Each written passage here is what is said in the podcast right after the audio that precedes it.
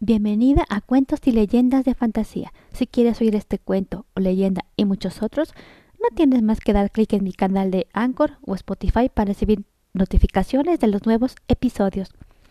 Sueño de una noche de verano de William Shakespeare, parte 1.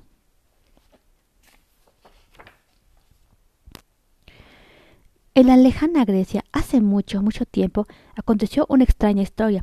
Hoy nadie sabe si fue cierta o solo se, o solo se trató de un sueño. Todo comenzó una noche de verano. La tenue luz de la luna iluminaba el blanco templo de Atenas. Las columnas del palacio del duque ducado sobresalían sobre ellas en la oscuridad nocturna del cielo. Las banderas con un dejo de nobleza ondeaban al viento. Todo semejaba estar en vasta intranquilidad. Sin embargo, las apariencias engañaban. En el palacio ante, el trono del duque de Atenas, a altas horas de la noche, se había dirimido una encarnizada disputa. Un ciudadano ateniense, profundamente enojado con su hija Hermía, y dos jóvenes, Demetrio y Lisandro, protagonizaban el incidente. Demetrio era un joven rico y apuesto y respetable. El padre de Hermía lo había escogido como marido de su hija.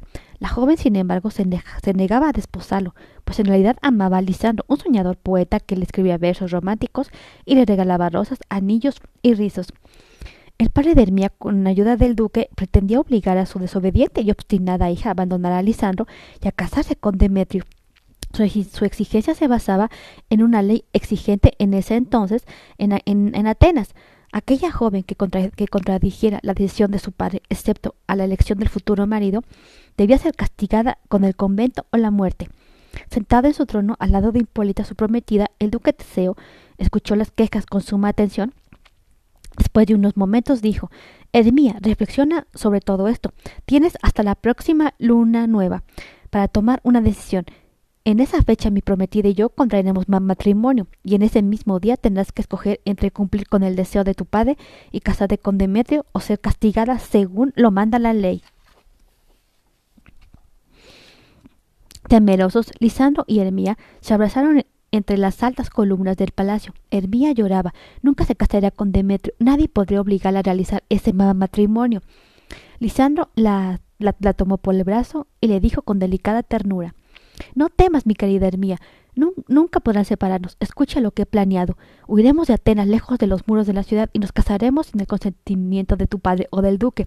Sal a hurtadillas mañana en la noche. Nos encontraremos en el claro del bosque a una milla de la ciudad.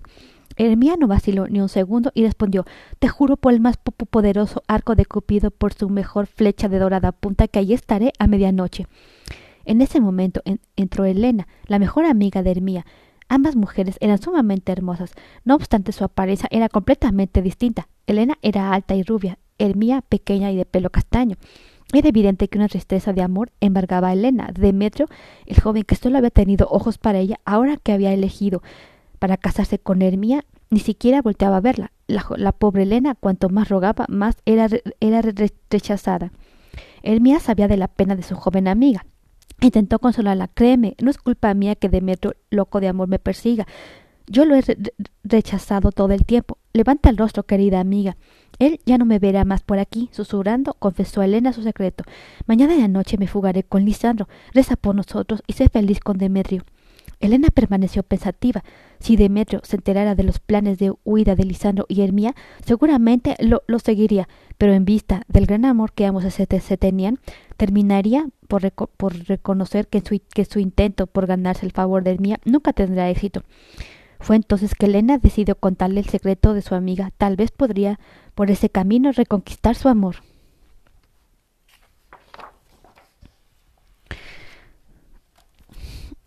Esa noche fuera del palacio también reinaba un gran alboroto. Frente al imponente escenario ateniense se habían reunido seis artesanos que, para celebrar la boda del duque Teseo con Hipólita, planeaban representar la pieza de, teatro, la muy dolorosa comedia y, y, crueldísima muerte de Piramo y Tisbe. Pedro Cartabón, el carpintero, hizo las veces de director de escena, repartió los papeles entre sus compañeros. Lanzadera, tú serás Piramo, dijo solemnemente a un vulgar tejedor, y tú, Flauto, representarás a Tisbe. ¿Qué es Tisbe? preguntó ingenuamente Flauto. ¿Un caballero andante? No digas tonterías, respondió Cartabón. Es la mujer que Piramo ama. Oh, no, respondió Flauto. No me des un papel femenino. ¿No ves la barba que tengo? No importa, dijo Cartabón.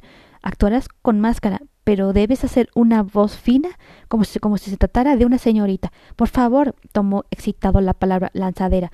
Si me dejan tapar la cara con una máscara, pido que se me permita hacer también el papel de Tisbe.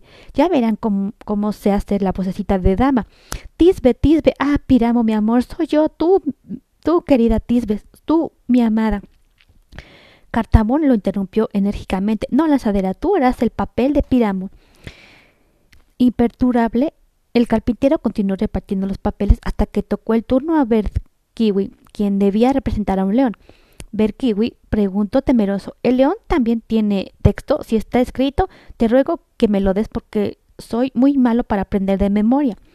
No, no, te preocupes, lo, tranquilizó Cartabón con, con, paciencia. Podrás improvisar. Al fin, al fin de cuentas, él solo ruge. Ah, gritó nuevamente Lanzadera. Entonces déjame hacer el papel de león. Rugiré tan fuerte que el duque pedirá emocionado que el león vuelva a rugir, que el león vuelva a rugir. Eso solo causaría miedo a la duquesa y a las damas, objetó Cartabón. Es cierto, acordó Lanzadera. Entonces ahuecaré mi voz y, rugiré tan tenuemente como los arrullos de una palomita. Rugiré como el canto del ruiseñor. No, Lanzadera. Tú representarás a Piramo, atajó de forma definitiva. Cartabón Luego pidió a todos que regresaran a sus casas a que se aprendieran de memoria sus papeles. La noche siguiente, a la luz de la luna, tendrán, tendrá lugar el primer ensayo. Deberán, deberían encontrarse en, el mismo bosque junto a la encina del duque donde Lisandro y Hermía habían prometido reunirse para, para escapar. Ese bosque no era un lugar ordinario. Entre sus senderos y árboles reinaba la magia. Ahí se asentaba el, secreto reino de Oberón y el, poderoso rey de los elfos y de Titania, su bella y luminosa reina. En el sitio populaban los pequeños e invisibles espíritus de la naturaleza, las hadas y los silfos. Todos ellos retosaban entre los árboles y los arbustos se balanceaban en el cáliz de las flores o bailaban traviesos bajo la luz de la luna. Desde hace algún tiempo, una absurda disputa entre la pareja real creaba alboroto en el reino y sacaba de quicio la actividad alegre y despreocupada de, las hadas. Se trataba de una ridícula riña entre Oberón y Titania, por un hermoso niño proveniente de la India que, que hace hacía poco se había integrado al sequito de la reina. El jovencito era tan bello que, Oberón, muerto de envidia, quería que fuera suyo. En vano había pedido a Titania que le entregara el, al hermoso paje. La reina nunca pensó dárselo. Desde entonces, cada vez que la pareja real se encontraba, solo había controversias y peleas.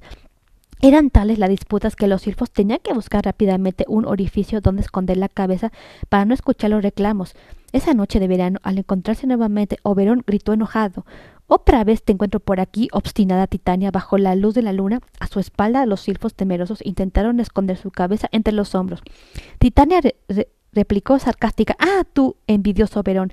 Verán, queridos silfos, nos vamos de aquí por el momento. No me siento con el ánimo de, hablar con este señor. Los silfos de Titania alabaron, alargaron la cabeza lentamente sobre el verde y reluciente velo de luz que ondeaba a la reina. Oberón estalló en cólera y dijo tan fuerte que el mismísimo roble se cimbró ante sus palabras. Quédate aquí, obstinada Titania, y, y entrégame al fin al niño hindú. Solo entonces volveré a ser como siempre lo fui, tu devoto servidor. Nunca, ni por él, ni por todo el reino de, las hadas, contestó Titania con la cabeza en alto. Nos vamos, nunca acabaré de reñir si me quedo. Y pronto, y, pronta montó junto con tus silfos sobre un rayo de luz y ascendió atravesando la oscuridad del bosque. Oberón enrojeció de coraje. Vete, orgullosa Titania, pero pagarás cara tu obstinación. Al instante llamó a su duende preferido, Puck, quien en un, en un en un cerar de ojos llegó volando.